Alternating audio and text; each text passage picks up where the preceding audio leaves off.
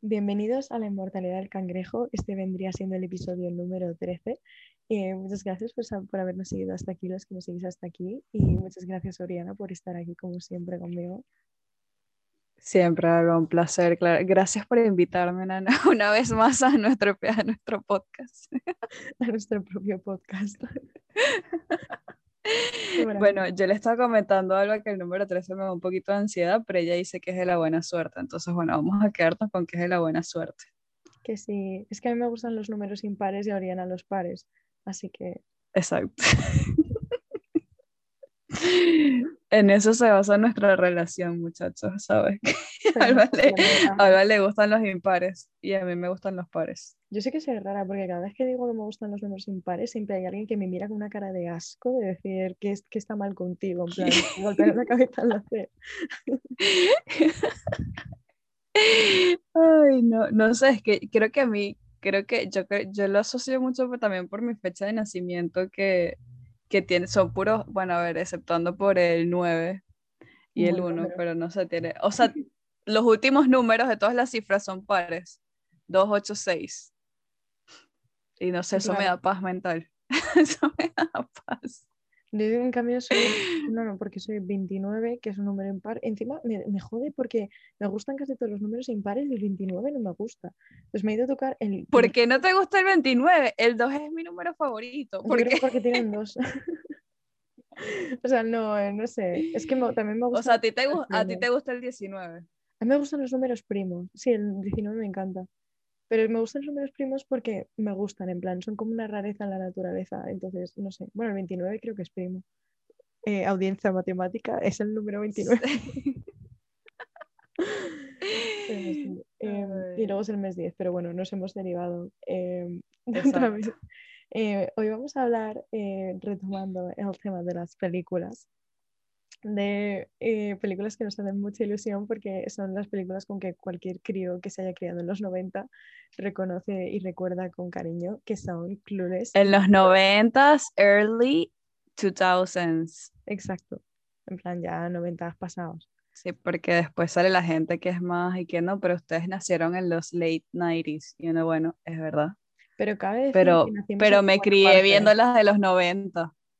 Es que si te fijas, los 90 es súper extraño porque la, parte, la primera parte de los 90 se parecía muchísimo todo a los 80. Plan, yo estoy viendo Seinfeld y es que han superado los 80. Y la segunda parte de los 90 se parece más a la primera parte de los 2000 o a los 2000 en general. Es como. Es verdad. Entonces nosotros nacimos para lo bueno de los 90 porque vamos a ser sinceros, chicos. Los 80 de los finales, no. O sea, ya no. Los permanentes ya no podían subir más. ya habíamos, ah, se tenía que ir abajo. Exacto. Y encima, bueno, que en los 90 también los pelos, pero bueno, en los 90 mola más. Y estaban los Backstreet Boys y, ya. y los Red Y en Sync y Britney Spears. oh, baby, baby. Y estaba Beyoncé también, ¿no? Sí, es verdad, las Destiny Child. Wow. Importante. Los 90. Ya va, que tengo que cerrar mi teléfono de tapita, ya va. Eh. Eh, yo quisiera un teléfono de esos otra vez porque es que eso de colgar así, ¿sabes? Cerrando la Era demasiado cool. Además, yo no sé si alguna vez te conté, nos estamos yendo mucho de tema, pero yo no sé si alguna vez te conté que yo tuve un teléfono que eh, le patrocinaban con que era más pequeño de que, que tu pintalabios y era un teléfono de tapita que la tapa era como de un color violeta, como, como si fuera un jaspe, como si fuera una piedra preciosa y tú lo abrías y los botones eran rombos plateados como parecían en plan estrellas, sí. sí. Pero eso es una fantasía. Yo sé. El le tuve durante dos años y la única razón por la que cambié es porque dejó de recibir llamadas. De hecho, creo que voy a renunciar a mi, a mi Xiaomi y me voy a volver a coger ese Sony Ericsson. Y a partir de ahora, chicos, no tengo internet en el móvil. Ahora mismo voy a ir por el y voy a coger... Alba pasando mensaje de texto, SMS. ¿te imaginas? Oye, que, y, y, esos mensajes en los que ligabas y tenías solo 40 caracteres para ligar, uh. ¿eh? O sea, de eso no se habla. Eso, no, se, habla. Eso era ser un maestro. Eh, yo debo decir, yo debo decir que viniendo de Venezuela, eh, cuando fallaba el internet, o sea, te estoy diciendo hace dos años, ¿sabes? Cuando fallaba el internet o se iba la luz en todo el país, uno tenía que acudir a los SMS, entonces en realidad para uno no es tan lejano. O sea, para mí no es tan lejano decir, ay, sí, los SMS, yo los usaba, muchachos, hace dos años. Qué fuerte. Hay que hacer, hay que hacer un episodio de Cultural Shock, ya lo dijimos. Es verdad, tengo muchas ganas de hacerlo. Qué guay. Para que ustedes se impacten con el cultural shock que yo he tenido. Es verdad, yo quiero que nos lo cuentes. Pero volviendo a los 90, me encanta en realidad, hace dos años hice una, empecé a hacer una ilustración que termina en cuarentena, porque ya sabemos que para que yo termine algo que empiezo, a lo mejor pasan cinco años. Y, y, empecé hace dos años a hacer una ilustración con la estética Vaporwave y dije, me da a mí que esto se va a poner de moda. Y efectivamente, un año después sacó Dua Lipa el disco y ahora como que se lleva mucho la estética de los 90 y tal. Y en verdad mola un montón. Esos filtros así morados, azules, eso, esos recuerdos del Windows 98. a mí me encanta, o podría vivir en aquello. Y se podría decir que el Windows 98, el mejor. ¿Y te acuerdas de, esos ratones que tenían esa bolita por dentro para que tú pudieras girar y podías Yo me acuerdo que, que, yo siempre yo siempre sacaba la bolita y jugaba con la bolita como si fuese una pelota. Yo lo hacía con las de, con los ratones del instituto, sacaba la bolita y en la mesa. Era súper ¿Sabes que esas bolitas servían como borrador? Hostia, me, me parece que sí. Pero, pero no sé si todo el mundo lo sabe, no sé, pero yo, yo, yo me acuerdo que yo los utilizaba para borrar cuando no, te, no conseguía el borrador. Esto me está trayendo como recuerdos de Vietnam. Ostras. Eres como el meme del perrito, así que está como viendo hacia el vacío y unos helicópteros así como superponiéndose en la imagen, como recuerdos así traumáticos. Y yo recuerdo que yo cuando era una niña pequeña, esto nunca lo he contado, pero yo era una maestra del paint. O sea, yo hacía unas obras de arte en el paint que las imprimía, mi abuela y las ponía, las colgaba por la casa. Maestra del paint. Extraño el paint, de confesar por favor, si hay un plugin de Mac para, para, de Paint para Mac, que alguien me lo cuente, por favor. Tú sabes que, tú sabes que ahorita hay un Paint 3D. Yo sé que este lo trae. Nunca lo he utilizado porque yo en realidad nunca he sido muy fan de Paint. O sea, te trae el Paint normal, pero también te trae un Paint 3D. A mí me encantaría, es que hace mucho que no voy a ver a, a, mi abuela, pero si algún día voy a ver a mi abuela, sacaré fotos de los dibujos que tiene colgados todavía que yo pintaba en Paint y ella imprimía. O sea, Qué nivelazo, nivelazo, chicos, con dos años. Pero bueno, volviendo al tema que vamos a hablar hoy, vamos a comenzar. Bueno, esta va a ser como la parte número dos de ese episodio, muchachos, que hicimos de las princesas porque bueno, como vamos a hablar de películas y estamos con toda esta movida feminista, y básicamente todas las películas que vamos a hablar tienen, eh, o sea, el main character son mujeres, pues. Y me gusta porque, o sea, creo que la manera en la que se representan, además creo que hemos, hemos cogido Clueless y Mean Girls, y en algún momento queríamos hablar de Ten Things About You y es muy curioso porque creo que la, la, manera en la que se caracterizaba la imagen de una mujer en los 90 me parece que es muy particular, ¿no? Como que tú ves una película con ese tipo de figura femenina y ya sabes que es de los 90. Es como un antihéroe, eh, como muy niña pija y al mismo tiempo como con sentimientos, el, el instituto, como, un, como un lugar donde, como, no sé cómo explicarlo, eh, es como dejar a la humanidad en la, eh, a lo salvaje, ¿no? Donde más o menos pues tú ves eh, las carencias y... Ese, ese, esa, esa escena de Mingers donde todos están peleando y de repente ponen a todo el mundo, o sea, como si fuesen animales, es la escena mejor, o sea, es, es que esa, esa, escena está demasiado bien hecha. A mí me parece que... ¿Sabes, cuál, ¿Sabes de cuál te estoy hablando? Sí, que es ya tirando al final, si me lo recuerdo. Sí, sí, sí. sí. Es que tengo ganas de, de ver Mingers, pero para mí Mingers, y yo sé que esto va a ser muy controvertido, para mí es una película de Navidad.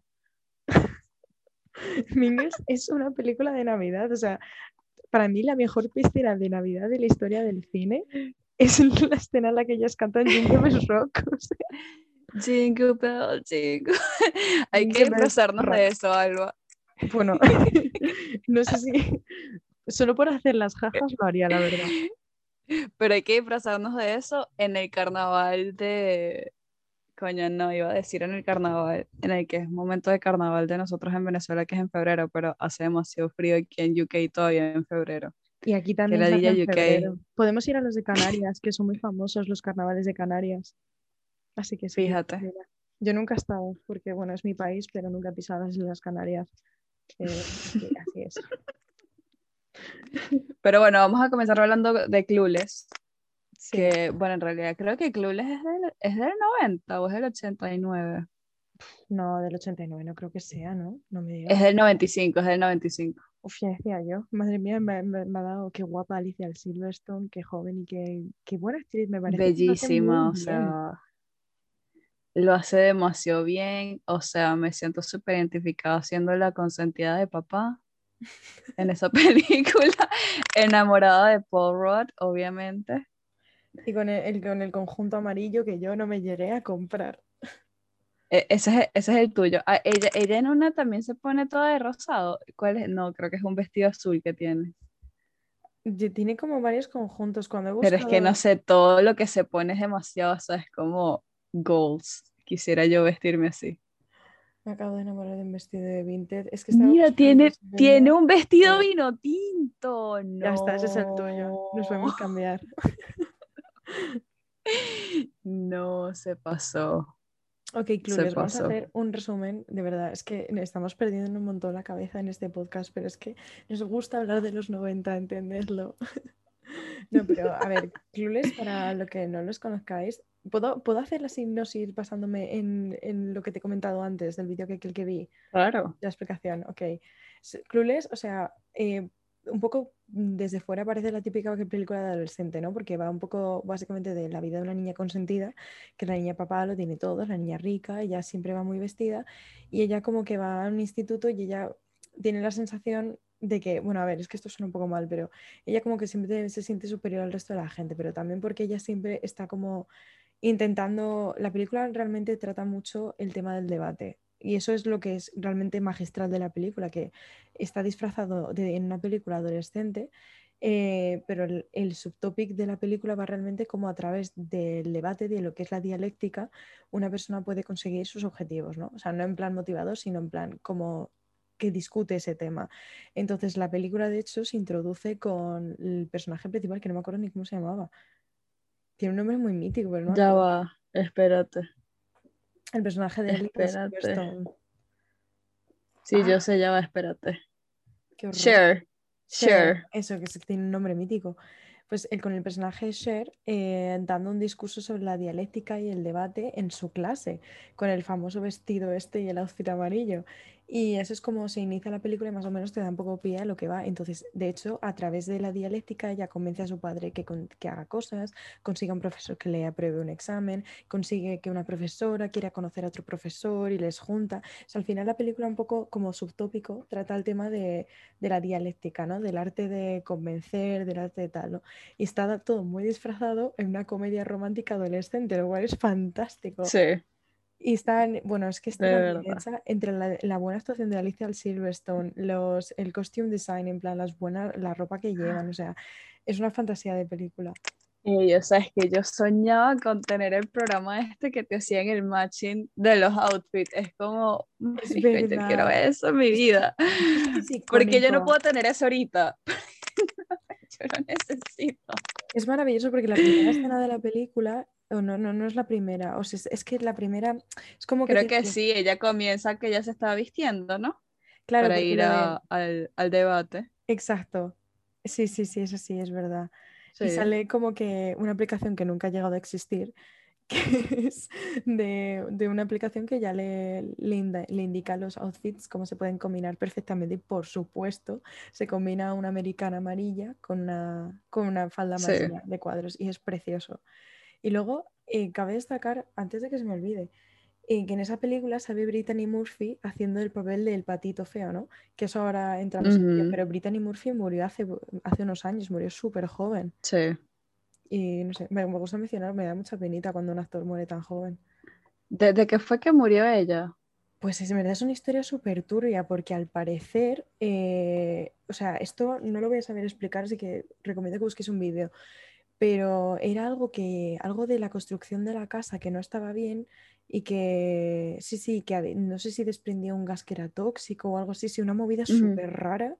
Y de hecho hubo mucho debate de si fue suicidio, de si la asesinaron y al parecer otro personaje de Hollywood murió de la misma manera por las mismas causas y fue por lo que se relacionaron. Sí, sí, una cosa, hay mazo de vídeos conspiratorios, es como una historia súper turbia la de os recomiendo que si os molan. Es que sí, es que yo, yo recuerdo, recuerdo haber escuchado eso, que fue, o sea, que fue súper creepy, así que es algo súper dark la muerte, pero no, de verdad no me acordaba cómo sabía. O sea, no sé, yo lo asocio más a que ella se suicidó, no sé por qué. Es que yo creo que nunca quedó claro del todo, pero dicen que fue un poco así. Además, así me suena que también lo relacionaban con la muerte de Elvis, que si había sido algo similar en vez de suicidio. ¿Fue a los 27? No, Porque si fue a los 27, ¿no? Creo que no, a ver. Eh, Aquí está ya. 2009. Bueno, no sé cuántos años tenía. Del 77 al 2009, ¿cuántos años? Ah, no, tenía 32. Tenía 32 años. Que sigue siendo súper joven. Es demasiado joven. Pero bueno, y en el y en Clueless ella hace de patito feo además. Me gusta un montón el papel de ella porque ella como que se viste de manera muy andrógina al principio de la película y Cher la acaba convirtiendo en, ella misma, ¿no? Cher como que trata a cualquier de cualquier manera y les desprecia de cualquier manera y a lo largo de, la película su personaje pues como que tiene un desarrollo, ¿no? Y el de Brittany, que es como el, el, patito feo, la que es bueno, la que es tal, se acaba convirtiendo en una segunda Cher y Cher, claro, se ve reflejada o ve su creación y de alguna manera eso como que la asusta, ¿no? Me gusta esa reflexión de la película en realidad. Sí. Eh, me gusta mucho, o sea, no sé, yo de verdad soy demasiado fan de esa película, de todo el fashion y el costume design. Y, y, y no sé, siempre me gustó demasiado la película y, y creo que era eso, ¿sabes? Que ella luchaba por lo que quería y que quería, así fuesen cosas súper superficiales en la vida, que era como, ¿sabes? No sé, o cuando la, la, enfocan que se va de compras, es como, marico, de verdad, que demasiado superficial, pero no sé, igual era, me gustaba mucho porque al final terminó siendo como que, wow, lo logró, ¿sabes? Sí. Y sale Paul Rudd, muchachos, ¿cómo no vamos a querer esta película? O sea... Haciendo de bueno, porque Paul Rudd con la cara que tiene no puede hacer de malo. Él nunca puede hacer de malo, o sea, no.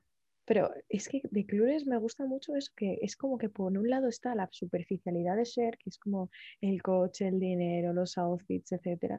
Pero por otro lado tienes un personaje femenino súper fuerte que lucha por lo que quiere. Y es como que al final dices, por un lado la odias porque dices, Dios mío, qué maquiavélica, qué manipuladora, pero por otro lado piensas, es una adolescente que se plantea muchas cosas y siempre como que está intentando ver cómo puede conseguir las cosas que quiere mediante el diálogo realmente y la dialéctica. No, y fíjate, me gusta mucho lo que dijiste de que está, estaba ayudando al personaje de Brittany, eh, cómo le ayudó como a desarrollarse, o sea, siendo su amiga, y también lo que le pasó con el chamo este, que al principio comenzó siendo su pareja o como su interés romántico, y el chamo terminó siendo gay, y ella no se lo tomó mal, ¿sabes? Fue como que, ah, bueno, ya sabes, es como, ok, y era uno más de su grupo, ¿sabes? a mí me gustó mucho como como que no te acuerdas de esa parte. Alma María, tienes que volver a ver esa película. Clueless, sí. Además me gusta mucho. Es que no o sea, porque eh, no sé si te acuerdas que al principio, creo que, no sé si es en esa misma clase, disculpe por los ingleses que están borrachos en mi, en mi calle, que están gritando, no sé si los escuchan, pero bueno. Em, eh, eh, cuando comienza la película, ella, creo que el chamo llega, ¿no? Es como el nuevo de la clase, y entonces ella comienza a jugar con el bolígrafo y tenía una con el falda, rosa y entonces ese, bolígrafo es demasiado yo. Entonces comienza a moverlo así.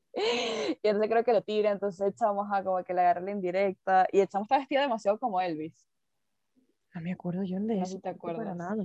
Le he borrado completamente de la película. Bueno el punto es que entonces a e, ellos como que el e, ella le invita a su casa Cher le invita a su casa y entonces están viendo una película y ella se pone un vestido así súper sexy, vaina. Esto sí que me suena. Y, y entonces ella está como que, ¿sabes? Tratando de, de, que pase algo, no pasa nada y el chamo como que la termina que se caiga de la cama porque el chamo no quería que pasara nada. Y después al final de la película o mientras va desarrollándose la película, o, o sea, como que no llega a la conclusión de que el chamo es gay, pues. Y creo que al final él sale con, con otro chamo en la película. Creo que sí. esa parte. Es que yo creo que con, siempre me quedo con la personalidad de Ser porque la, Alicia Silverstone hace tan, un papel tan bueno, o sea, una persona, le da una personalidad tan fuerte a la niña, a, la, a Ser, que es, o sea, para mí es que como que eclipsa el resto. De hecho, creo que me acuerdo de Brittany Murphy simplemente porque, bueno, pues la pobre chica pues murió, pero vamos, es que es la estrella de la película. es que lo hace demasiado bien. Épico, de verdad. Gracias que no han hecho ningún, no, no la han vuelto a hacer, porque es que no la pueden volver a hacer. No, no, no, no, además, es, precisamente es eso, que la película es buena porque Alicia Silverstone lo hace muy bien. Entonces, si no fuera Alicia Silverstone, no sería lo mismo. Exactamente. Iba a decir que no la atención que en American Beauty hace también un papel parecido de niña consentida, pero también como muy que sigue es que no quiero hacer spoilers porque además tú no lo has visto, así que no voy a decir no, nada. Yo no lo he visto. Además, me parece muy cuestionable muchas cosas de American Beauty, pero, pero en, American Beauty ya también hace ese tipo de personaje con, de adolescente con mucha personalidad, ¿sabes? Que luego también es muy superficial y me da, refleja mucho American Beauty un poco como, em, como voy, a, ver si puedo escoger las palabras correctas, ¿no? El cómo se enfoca eh, el, la feminidad cuando eres adolescente. En sentido de que cuando eres adolescente, si le gustas a muchos chicos, si te besas con muchos chicos, es que eres guapa, eres deseada, lo cual está bien. Mm. Y, y en, en, este caso estamos hablando pues que ni siquiera a lo mejor le gusta el chico, pero es como es la imagen que tienes que dar, liarte con este tipo de chico, con ese tal. Y es verdad que cuando eras adolescente y chica es como que si no le gustas a ningún chico es que tú no vales de alguna manera, ¿no? Y, y me gusta que eso lo refleje la película. Es verdad, eso es algo, eso es algo que en, realidad eso se refleja en todas las películas adolescentes, que todas las tramas son como ajenas al, sabes, como que la popularidad, que no son las más populares, que no son las más lindas. Bueno, bueno, es el caso de Cher, ¿no? Pero, pero sabes que, ajá, que son súper superficiales, que son diferentes al resto. Y uno se, o sea, nos criamos viendo eso. O sea, y tú no te sentías así en el colegio. Yo es que no tenía amigos. O sea, yo me sentía la rarita del colegio y que, ¿sabes? O sea, yo esperaba cambiar. Me acuerdo cuando, cuando, estaba que sí en sexto grado que tenía como 11 años. Me acuerdo que quería como que no, voy a comenzar a ser de las populares y como me cambié de colegio, como que quería cambiar todo eso, pero yo era demasiado tímida, nunca lo logré. Yo igual, yo sentía, yo era la típica niña rara, en plan, además es que era rara de cojones. Y, lo que pasa es que en mi instituto las niñas populares eran también las chonis, que son tu equivalente, como lo llamabas, Nietzsche, la versión femenina de la gente Nietzsche. ¿Verdad? Sí, bueno, luego, claro, te imagínate, entonces era como, eh, vestían además, fíjate tú que esto me parece una analogía increíble de la adolescencia. Cuando yo tenía 12 eh, años, eh, ves casa con una camiseta que era muy simple, era blanca, se llamaba I Love My Boy. Y mm. las chicas populares se las compraron, todas. Y entonces, como era la camiseta de moda y la camiseta que llevaban las chicas guay, a lo mejor en una semana en mi instituto 500 chicas llevaban la misma camiseta. Y eso me parece el mejor ejemplo de la necesidad de pertenencia a grupo que he visto en mi vida. Que no era, te juro que no era una camiseta especial, no era que fuera especialmente bonita, pero en menos de una semana había demasiadas chicas con esa camiseta. Y las que eran la del mismo grupo, las que eran populares, llevaban esa misma camiseta todas juntas.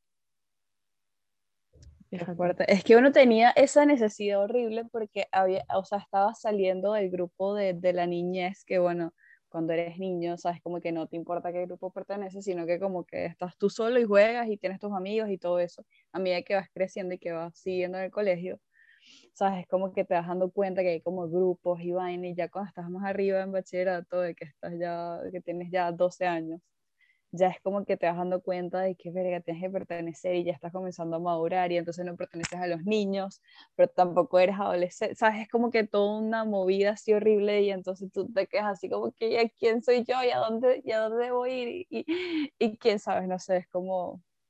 Y además, Creo que eso lo, lo retrata muy bien las películas. Sí, y o sea, creo que esto ya no, no sé si esto seguirá pasando en los institutos, pero yo me acuerdo que en mi instituto y en mi barrio, porque en mi, mi barrio fue un barrio en el que en los 90 se mudó mucha gente, entonces hubo un pico de población que te cagas, entonces cuando yo era adolescente, tú ibas por la calle y el 90% de la gente que veías eran adolescentes, no eran adultos, entonces como que era muy importante de alguna manera que tú pertenecieras a un grupo social porque estaban las chonis, los poqueros, que esto en algún momento explicaré qué es, porque yo creo que esto es una tribu urbana solo perteneciente a Madrid. Eh, no, no, tengo ni idea de qué estás hablando en es este como momento. niches, pero un poco más fijos. Es muy confuso. Los bacalas, que... Sí, sí, sí. Ahora ya me tienes que decir, o sea, creo que mejor que por nivel económico.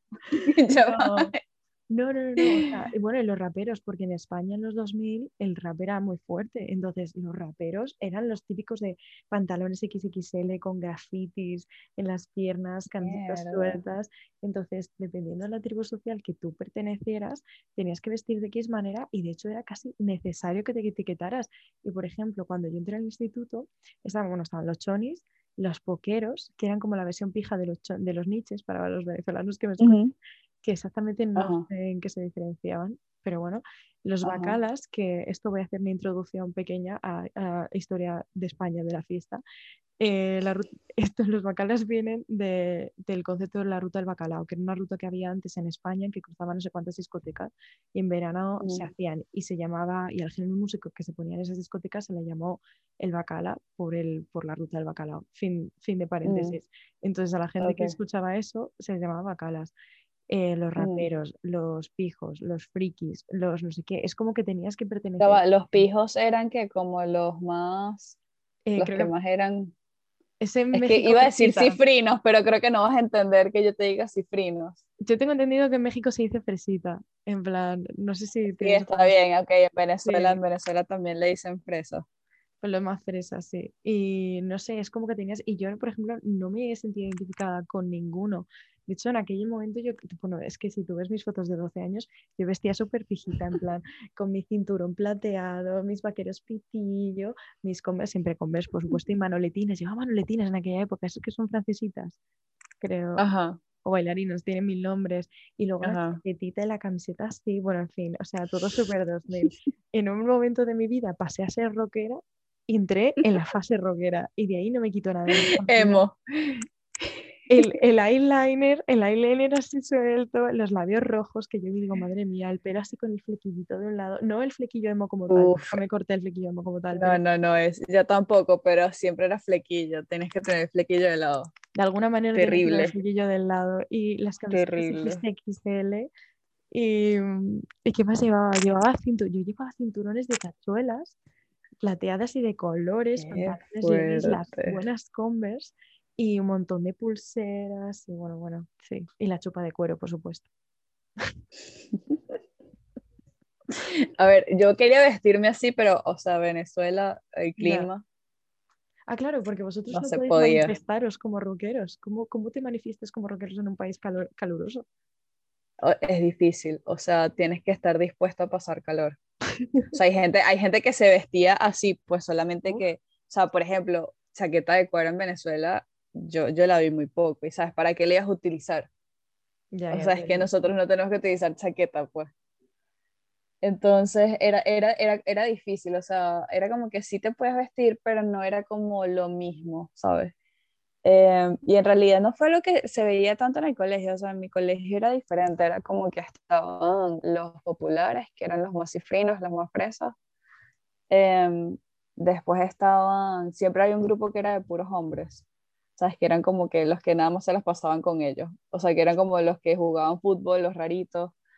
Después estaban, yo me considero el grupo que era como que no pertenecía a ningún otro grupo, porque éramos un grupo de, de hombres y mujeres que sencillamente era como, creo que nos, nos consolidamos más cuando nos unimos todos al grupo este de remar, que todos nos unimos, pero yo siento que éramos todos así como renegades y nos unimos porque éramos renegades de todos los demás grupos. Me encanta.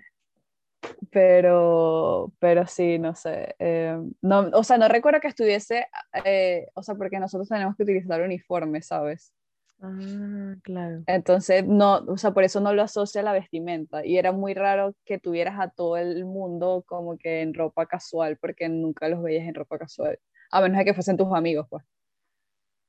Claro, es que yo no tenía uniforme. Es que mi No, instituto, nosotros en Venezuela siempre todos los colegios tienen uniforme.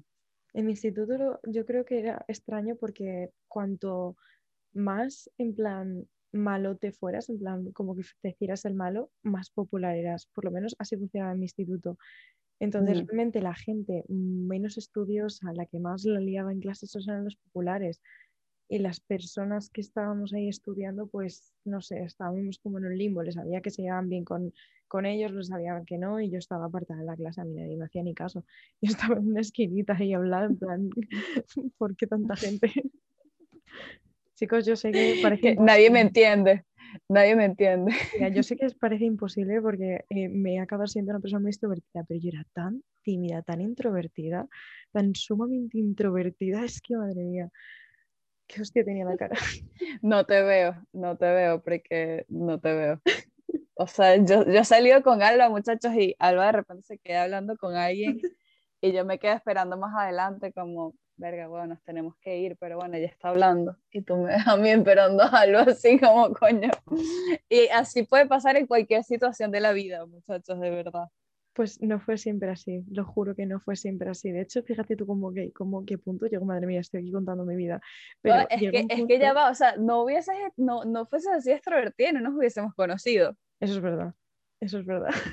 Porque, o sea, tú básicamente, Alexander y yo hablando español en el parque y tú, ay, ustedes hablan español. O sea, así comenzó nuestra amistad, pues.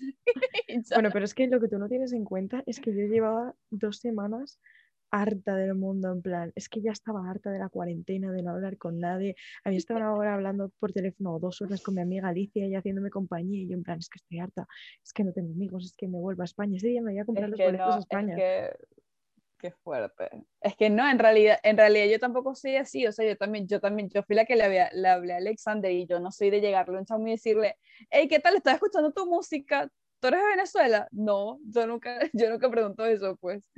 Entonces, creo que fue la cuarentena que me hizo salir, porque si no iba a ser como que vas a morir sola en UK, Oriana, ¿ok? no, porque está, algo aquí pero ya, ya, nos conocimos y ya, pero... Nos hemos desviado otra vez de tema que hemos Nos dimos del tema, o sea, estábamos hablando de Clueless y vamos a comenzar a hablar de Mean Girls, ¿no? Vamos a comenzar a hablar de Mean Girls. Ok, Mean Girls, es que de verdad eso es que es la representación de lo salvaje que es el instituto. Eso, literalmente. Y Mean Girls creo que salió en 2004, 2003. Mean Girls no es de los 90. No, pero bueno, entra en ese periodo ahí de transición. Exacto. Para mí, del 95 em, para arriba hasta el 2008, más o menos, todo lo mismo. Todo lo mismo. Sí, porque luego ya, bueno, hasta el 2010 lo puedes incluir, porque luego ya las cosas... Hasta el 2004.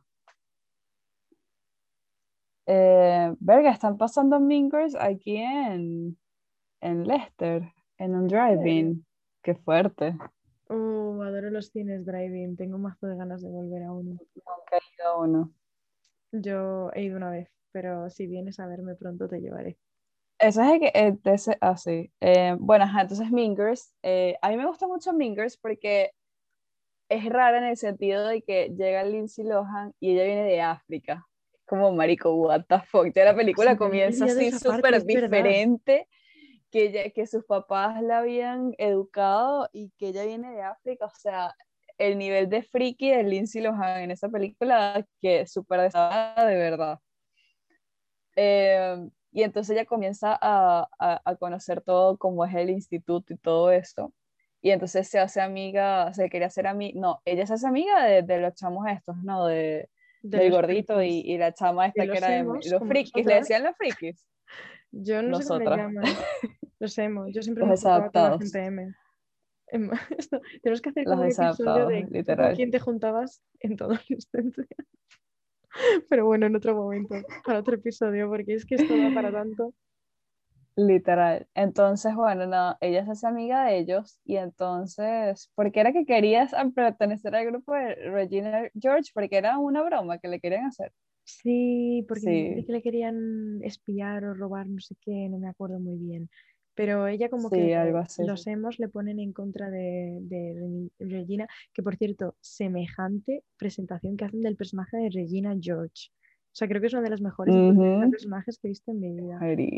o sea, me encanta la chama que, que una vez ella se compró una falda tal y yo también me la compré ese mismo día, una cosa así, pero es que esto en definición de, la, de todas las estupideces que hace uno, o sea, ¿qué hace la gente por caerle bien a la gente popular? Que es como, marico, qué absurdo, no puede ser. No hay una que dice, me di una vez un puñetazo y fue maravilloso.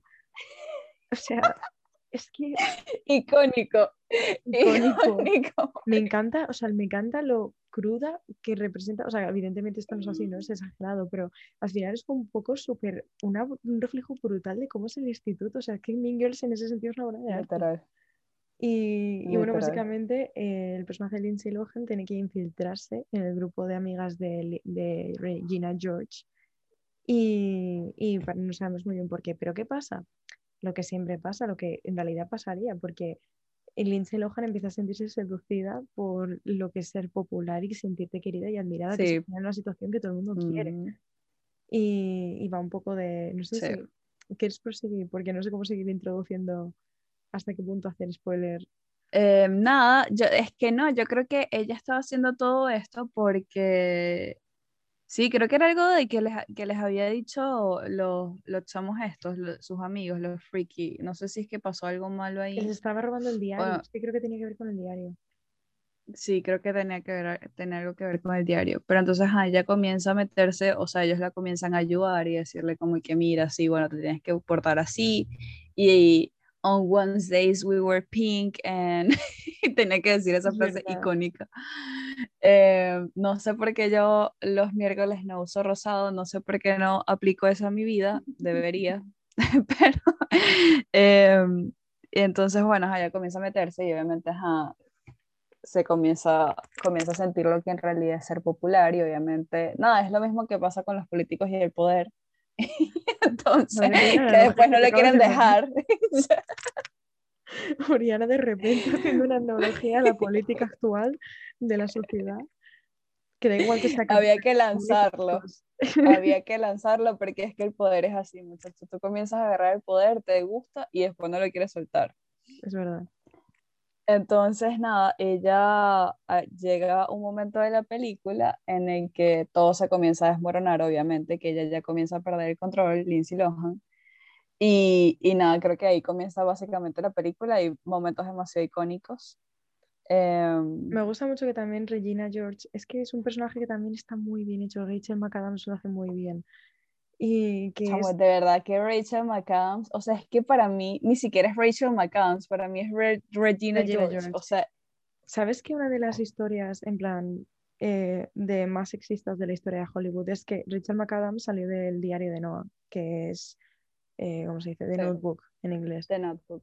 Y, y, la película tuvo un éxito brutal y a Ryan Gosling se le ofrecieron todo tipo de oportunidades, mientras que a Rachel McAdams no porque la industria siempre va a favorecer un hombre. De hecho, si os fijáis en los papeles de Richard McAdams, sale en Mean Girls, sale de interés romántico en, Doctor Strange, pero realmente no ha tenido ni de coña la repercusión que ha tenido Ryan Gosling.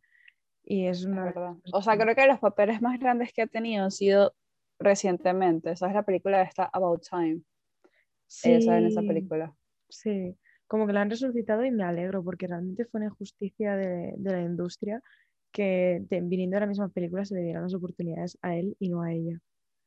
Eh, no sé, iba a decir, decir, algo así que me gusta que Rachel McAdams en el papel de Regina George es como que interpreta muy bien ese miedo cuando estás en el poder y ves que estás perdiendo el poder ante un sucesor y ella como que entra en crisis porque claro, ella cuando estás acostumbrada al final en el instituto eh, algo que se nos olvida siempre es que todo el mundo es muy inseguro, porque te, parece, crees que eres tú el único, que todos tienen confianza, pero en realidad en el instituto tú eres una persona increíblemente insegura. Y Rachel McAdams, o sea, Regina George, ese imperio que ha construido, lo ha construido desde su inseguridad y cuando se ve derrocada, está como de alguna manera viendo todas sus inseguridades cumplirse, ¿no? Y, y eso también es magistral, ¿no? Porque al final es como que eh, estamos mostrando por un lado la parte de cómo Lindsay Lohan se siente seducida por el poder y de cómo Regina George reacciona al perder el poder y esto es algo tan sumamente humano, o sea, me gusta porque Mean Girls es como que trata de un instituto, exagera lo que pasa en un instituto, pero al final narra comportamientos humanos que se pueden trasladar de un instituto, como tú mismo has dicho, a la policía, a la vida real, porque es como el humano en estado puro, ¿no? Como el humano en su instinto animal. Y en ese sentido, Mean Girls es una película brillante. Total, o sea, y es que de verdad me gusta mucho, sobre todo cuando ella está con lo del peso, ¿te acuerdas? Que ella estaba que, que retratan demasiado bien todo lo de, no, que sí, que la dieta, que las calorías, que no es que no puedo comer carbohidratos, y entonces la frase está de que la mantequilla es un carbohidrato. Ay, se me había olvidado eso. ¿Verdad? Épica. Qué fuerte se me había olvidado. Em, y no sé, esa parte me, gustó demasiado y también todo lo de... Nada, lo, o sea, es que lo, lo mean que es Rachel, o sea, es que increíble, Regina, es demasiado mean en la vida y es demasiado genio en ese sentido. Iba a proponer, o sea, decir algo a cuenta de esto y se me acaba de olvidar el que iba a abrir tema de conversación. Es que qué desastre, porque soy así. Qué desastre este episodio, muchachos, de verdad, sorry. Súper improvisación de último momento. No, pero es verdad. Ay, es que iba a mencionar algo a cuenta de ello. No sé qué iba a mencionar. Ah, sí, ya. Vale, ya he aterrizado. Que eh, las dos películas realmente retratan muy bien. Eh, es que de verdad tienen, las dos películas tienen personajes femeninos muy fuertes, ¿no? Porque en Clueless, el, o sea, toda la película recae en Cher y en Mean Girls toda la película recae en la dualidad entre Lindsay Lohan y Rachel McAdams. Y me llama la atención porque en, eh, son películas que, quiero decir, aunque no lo parezca, eh, hace 20 años las cosas eran muy distintas. Y últimamente me he estado viendo vídeos de los escándalos más populares que de los años 2000 y es muy chocante darte cuenta de que hay escándalos que ahora mismo no serían ni escándalos simplemente porque nos ha modificado mucho la mentalidad. Pero lo que mencionábamos antes eh, off camera del podcast, que Alicia Silverstone, desde que hizo Clueless hasta que hizo The Catwoman, engordó que un kilo y la llamaron gorda y la, arruinaron la carrera básicamente porque decían que estaba gorda. Tú vienes a Lidia Silverstone, no está gorda. En absoluto. No estaba gorda. O sea. Pero o sea, es que de verdad. Es que no, y es que, o sea, lo que decía el artículo que te estaba comentando es que básicamente ella se sintió tan insegura y creo que, creo que más que todo no fue, o sea, aparte de la media y todo lo que dijo la prensa, fue también el director o el productor de la película que la trató súper mal y le decía que sí, o sea, le hizo sentir demasiado insegura y ella básicamente no quiso seguir, o sea, tuvo toda esta pausa de, actuación porque ella sentía que estaba gorda y que no, no servía para eso. Pues. Pero es que al final se nos olvida de que los 2000 eran una época que, eh, como se dice, canina para las mujeres, en plan, las mujeres tienen que ser muy delgadas, pero muy delgadas. Y tener el físico perfecto delgado, ser rubias, porque en aquel momento recordemos que llevaban las mujeres rubias. Em, y realmente ese, el, castigo que se que ponía la prensa a las mujeres, si... Una cosa que siempre me ha llamado la atención, por ejemplo, cuando a Paris Hilton se le filtró un vídeo de ella con su novio con 18 años, que estaban, bueno, en sus mm. momentos de intimidad, la llamaron a ella puta. Y es como, has filtrado un Y a él no le dijeron nada. Y a él no le dijeron nada. Y Kim Kardashian le pasó lo mismo. Y me parece. ¿Era Kim Kardashian menor? ¿Puede ser? No, no era No, no. Pero es de la puta. Y cuando, y cuando Miley Cyrus, esta sí que era menor. Es que, es que siempre, es que siempre llaman a las mujeres así, pues. O sea, nunca es al hombre, nunca se le señala al hombre en, en esas situaciones. O sea, que el hombre es la víctima. No jodas. no. O sea, y nadie es la víctima, comenzando por ahí. Tenías que ver, o sea, tenía que avergonzarse de eso. Y a mí lo de Miley Cyrus de verdad que me choca porque es que era menor. Y, o sea, vamos a ver, un hombre adulto hackea una cuenta de una menor y publica sus fotos desnudas, pero la mala es ella. O sea, ella han violado su privacidad, publican fotos de una menor desnuda, pero a él, a él, se va de rositas. El problema es de ella. Y esto eran los 2000. Y parece que no ha pasado tanto tiempo, pero ha pasado muchísimo. Y siento que esas películas en cierto modo lo reflejan, ¿sabes? Reflejan mucho esa diatriba en la, que estábamos, porque a lo mejor si eras chica y te querías besar con muchos chicos, si, nada, si no le gustabas a ninguno, es que no valías nada. Si te besabas con todos, es que eras una puta. Era como que siempre tenías que estar sujeta a las opiniones de los demás. Tenías que ser rubia, tenías que ser delgada, tenías que... Y tenías que ser delgada, exacto, tenías que ser delgada y tenías que vestir tal ropa y tenías que maquillarte y que no se te, sabes, o sea, era todo un nivel de perfección que, claro, obviamente en las películas, eh, o sea, se muestran las películas, pero, o sea, es algo que también se veía en la vida real, pues. O sea, yo recuerdo eso claramente viviendo en el colegio. Y el estar depilada, yo la primera vez que me tuve que depilar las piernas fue con 12 años y ahora lo pienso y digo... Ey, sí, o sea, yo recuerdo que, recuerdo claramente este momento, me acuerdo que tenía 11 años y me acuerdo que creo que fue que se me subió más el pantalón porque en Venezuela utiliza, las mujeres utilizan, bueno, en mis colegios utilizamos pantalón largo, igual que los hombres, pues no utilizábamos falda de uniforme. Y me acuerdo que se me subió el pantalón más, un poquito más, y, o sea, obviamente, o sea, yo soy muy peludo, pues, o sea, tengo, tengo muchos pelos, pues. Y, ok, era una niña, pero, o sea, ajá, bueno, no sé, mis amigas en ese momento se depilaban y me acuerdo que se me subió más el pantalón y fue como que, ay, y no, tú no te, tú no te afeitas y todo así, yo así como me acuerdo que yo quedé así súper traumada y literalmente llegué ese día, le robé la, la afeitadora a mi mamá y me, y me afeité las piernas sin preguntarle a mi mamá ni nada, y dijo mi mamá como que, ¿por qué no te afeitaste las piernas? Yo no te di permiso, y fue todo un trauma así, me acuerdo que después mi abuela también, pero ¿por qué dejaste que se afeitara las piernas? ¿Qué haces? Y fue todo, o sea, fue todo un trauma en mi familia que solamente porque a mí eh, me dijeron en el colegio como que, ay, ¿no te has afeitado? Y yo sentí la presión social, pues. Pero es que, te trataban de sucia si no te depilabas. O sea, mi madre me llevó con 12 años a depilarme, que bueno, me bueno, al final fue mi prima la que me llevó, mi prima mayor, que me acuerdo que me dijo una frase, mira, yo no tengo relación con mi prima mayor, pero se me, me dijo una frase que no se me ha olvidado. Y me dijo, hay momentos en la vida cuando tú te estás convirtiendo en mujer que necesitas que te lleve una prima y no una madre a ciertas cosas. y, me acuerdo que me gustó mucho esa frase, porque, pero es que yo lo pienso y digo, yo con 12 años estaba en esa fase en la que yo todavía le construía casas a mis Polly Pockets, ¿sabes? Porque yo me dedicaba a construirles mansiones a mis Polly y al mismo tiempo pues me bajaba el periodo y me tenía que depilar. Y yo me acuerdo, fíjate tú, que yo hablaba con mis, con mis otras parejas de, de, esos bellos momentos de cuando te llega la pubertad y claro, ellos lo recuerdan a la perfección porque ¿qué les pasaba con 13, 14 años? Y yo, o sea, tengo que, me pongo a pensar en el equivalente y a lo mejor tenía 10 años. ¿Sabes? Y claro, es, tan extraño porque son dos, de, cuando tienes 10 años o cuando tienes 13 son épocas completamente distintas de tu vida. Entonces, a lo mejor mi ex yo estaba en el instituto y me pasaba esto y me lo contaba como si fuera hace dos días, porque entre comillas fue hace dos días, y yo pensaba, tú, pues yo con 10 años, ¿qué me pasaba? No me acuerdo muy bien cuando me pasó esto, cuando noté esto. Es como que eras tan pequeña que como que no te acuerdas.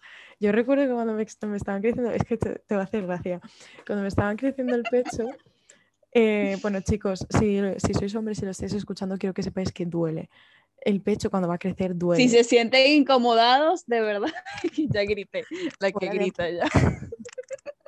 Fuera de aquí, no. O sea, crece, o sea, duele. Y duele, además, no es como que duele, yo no sé si dolía si no lo tocabas, pero si lo tocas, duele, yo te puedo explicar, es como si tocar, tú tuvieras un nervio que provocara dolor y te tocaran ahí.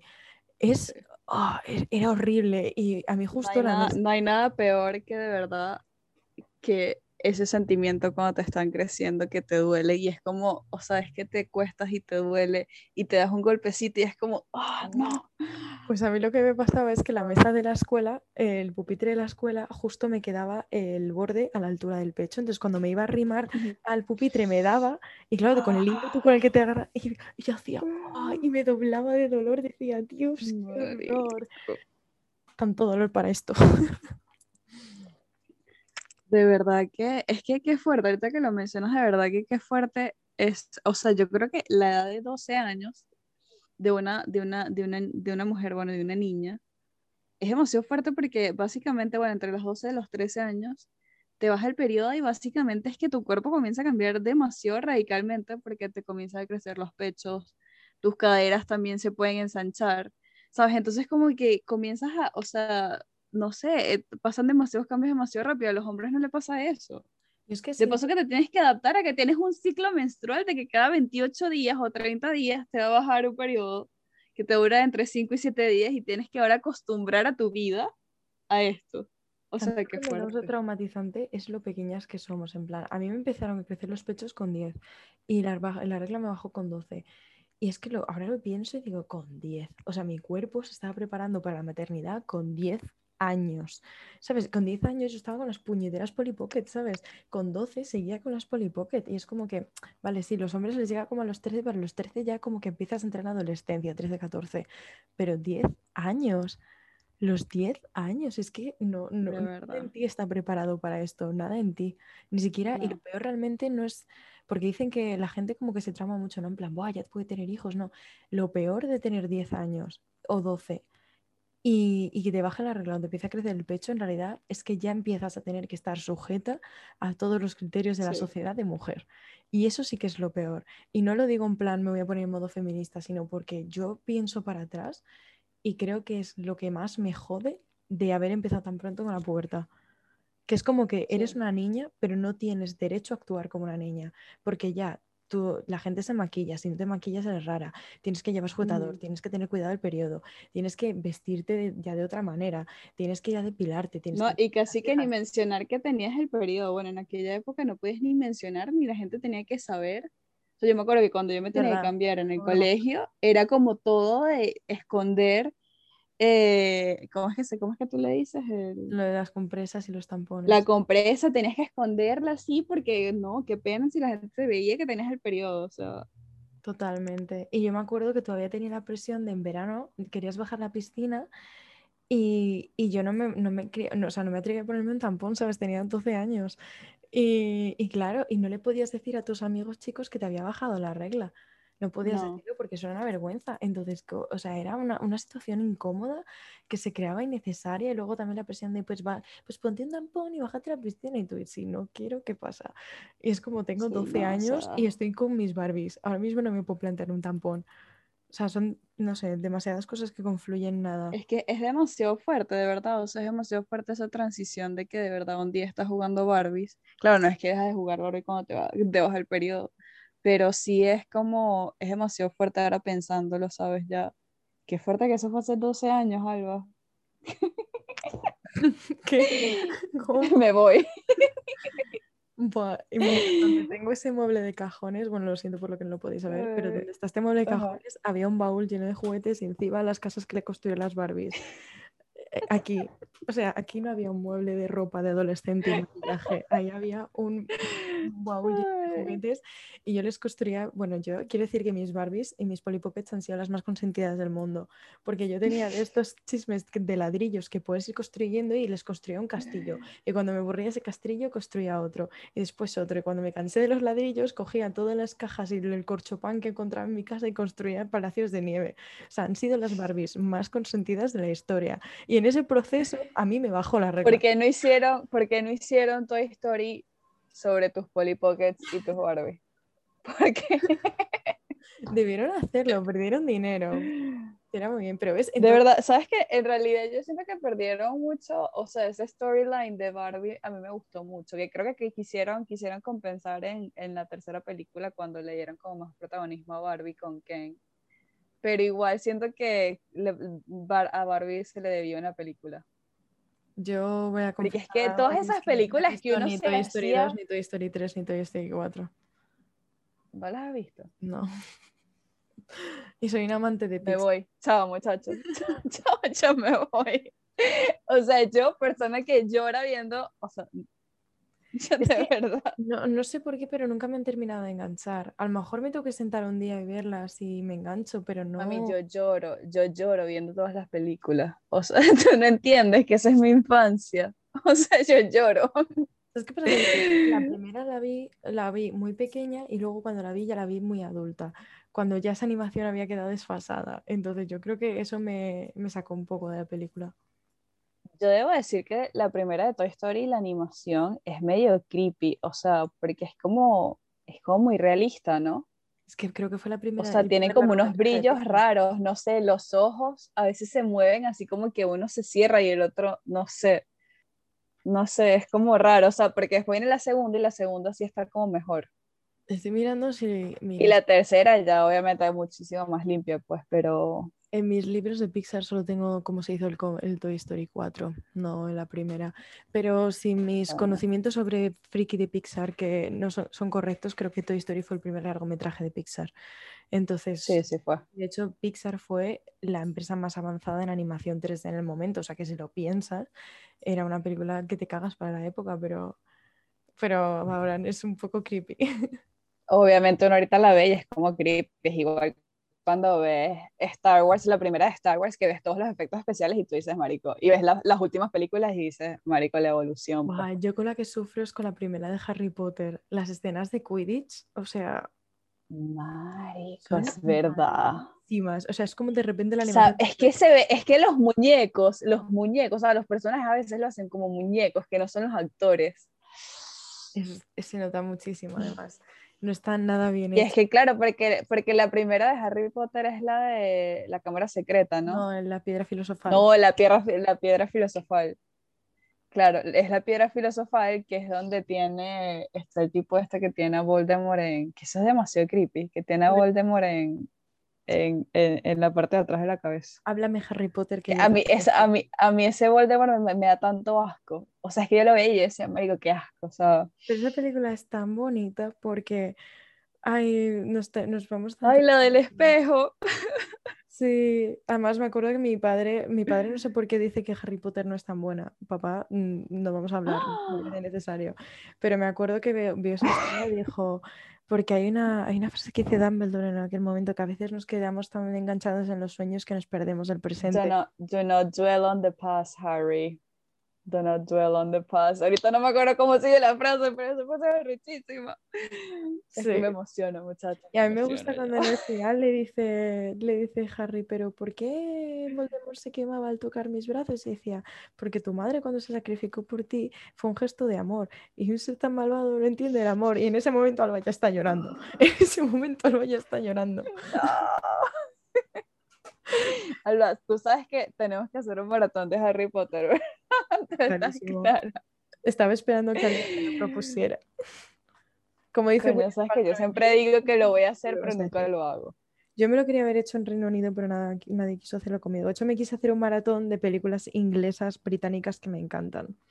Y nadie se lo quiso hacer conmigo. Bueno, a mí nunca me lo preguntaste. Pues, porque ya, porque ya me iba a mudar, ya nunca me iba a mudar, o sea, ya me iba a mudar, entonces me quedé triste. Pero tengo una lista de películas británicas, que entre ellas las, todas las de Harry Potter, que me quiero volver a ver estando allí. Así que... sí, yo me he visto algunas y es como, marico, mira el clima, es demasiado UK, Es verdad que cuando te ves una película en Reino Unido, estando en Reino Unido todo cobra sentido entiendes, entiendes más cosas. Y tienes que verte Match, que es la única película británica que conseguí ver, allí. Y la de Sing Street, ¿no? Sing Street, oh, es que yo no puedo ver esa película si no estoy allí.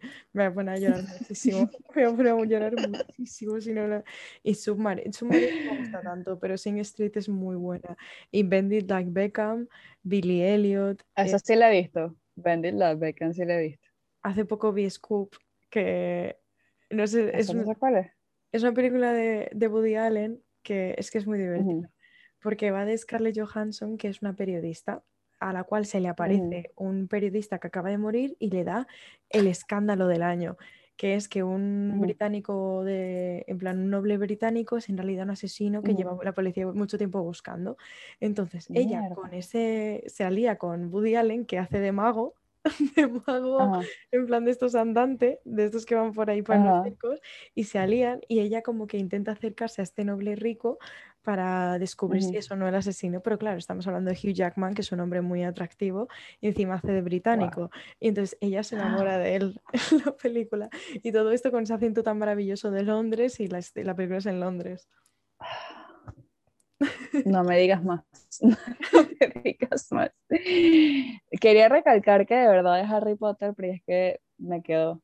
De verdad que increíble la diferencia.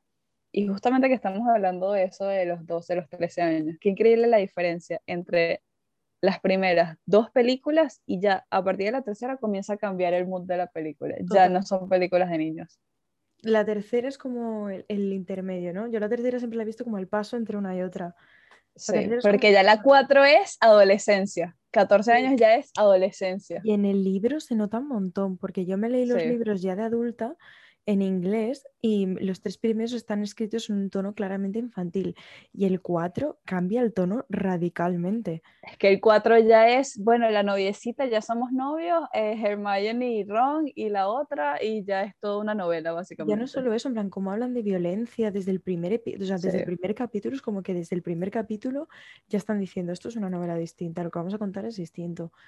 Y de hecho en el cuarto muere Cedric Diggory. Chicos, esto no es un spoiler, ¿vale? O sea, ya todo el mundo lo sabe. Ah, vale. Los spoilers caducan. Los spoilers caducan, así que a mí que nadie me venga con esto. Y si no habéis visto Harry Potter, no sois merecedores de este podcast. no, y exacto, no son merecedores de este podcast. Y la, el libro número 5 es demasiado dark. O sea, yo recuerdo que yo leí mm. ese libro y ese libro para mí fue súper dark, que yo leí ese libro y yo dije, yo, yo me sentí en un hueco. Sea, porque era como, verga, Harry está súper mal, eh, Harry estaba súper mal en ese libro. Está o sea, él estaba paranoico. El final es muy, muy, o sea, da miedo, ¿eh? Yo si estuviera en Londres y me encontrara una zona que se pareciera al quinto libro, saldría corriendo de ahí. Es, es que el Ministerio de Magia, esa era, esa era la parte de, ¿de qué? Donde, estaba, donde están todas las bolas estas de los recuerdos, ¿cómo se llamaba eso? Misterios ocultos o... Sí, algo así. Ah, no me acuerdo.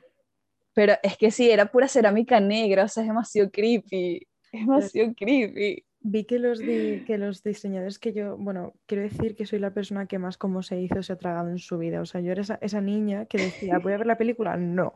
Voy a hacer el cómo se hizo de tres horas, que es más interesante. Voy a ver los behind the scenes. A mí es que me encantaban los behind the scenes, de verdad, diseñadora de vocación. Y me acuerdo que los, los que construían los, los, em, los, decorados, porque en aquella... ¿Los sets? Sí, los sets decían que se habían inspirado en el Metro de Londres para construir el, el Misterio de Magia y que les había quedado tan bien que luego les jodió tanto cuando en el final les dijeron que tenían que cargárselo, se quedaron como, pero ¿por qué siempre os cargáis lo que construimos? Tenemos que ir a los estudios, Alba, no puede ser. Porque yo sigo viviendo una vida aquí en UK si no he ido a los estudios de Harry Potter. ¿Qué hago yo? Bueno, yo he ido y he vuelto mil veces y nunca están los estudios. Creo que sería como una de esas experiencias de decir, Alba, ¿qué quieres por tu cumpleaños? Pues quiero ir a los, estudios de Harry Potter. Es que eso estoy pensando. Y que bueno, los 25 años que quiero de regalo de cumpleaños, por favor, denme plata para poder ir a los estudios de Harry Potter. Creo que es lo más bonito del mundo. Además, me trajeron una exposición aquí a España y nadie me quiso acompañar a verla. ¿De qué era la exposición? De, pues básicamente lo que hay en los estudios. Y yo así, en plan... No puede ser. Yo necesito más amigos que me acompañen a hacer las cosas que me gustan. Necesito tener amigos a los que engañar para estas cosas. A mí no me tienes que engañar. O sea, tú me dices Harry Potter y yo, ya estoy vestida. ¿A dónde vamos? Tengo un amigo que la primera vez que fue a King's Cross fuimos juntos. Eh, bueno, Rubén, creo que no escuchas este Yo la emoción cuando vi King's Cross hace como dos semanas me estaba muriendo, muchachos. Estaba como que, mira, ese es King's Cross, no pude entrar. pero yo lo vi y yo dije. O sea, pero si viste la parte del andén no vi tres cuartos, ¿no? Que pone. No, ¿Cómo voy a entrar si no tengo ticket?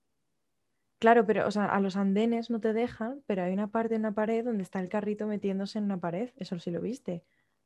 No, no lo vi porque no entré.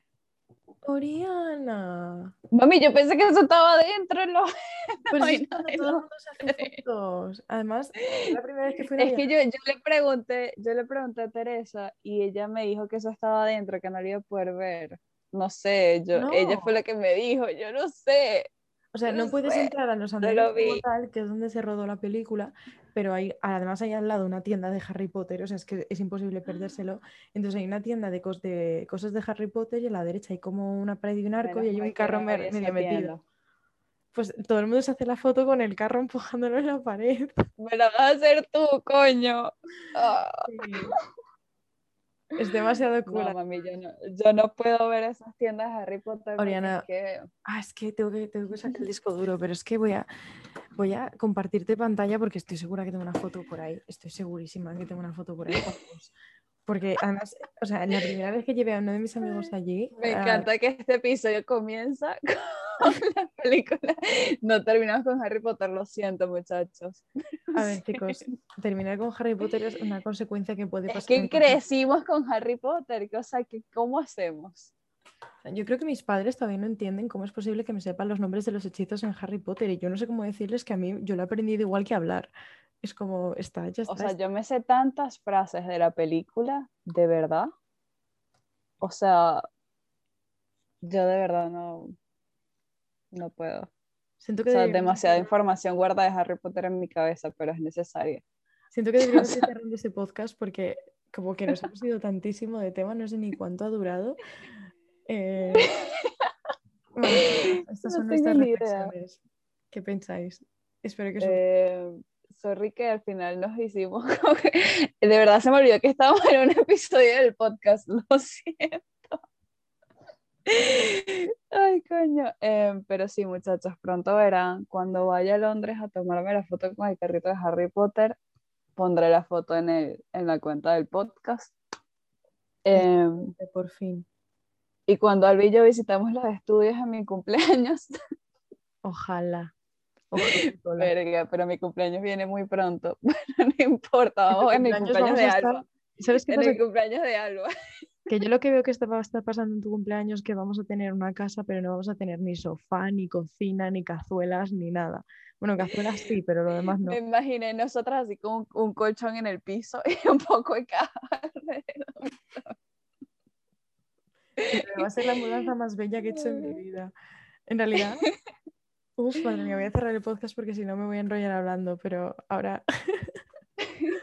ya, ya. Pero, pero bueno, eh, sí, bueno, muchachos, este episodio probablemente continúe y sigamos hablando de películas que nos han criado, como las contamos con las princesas.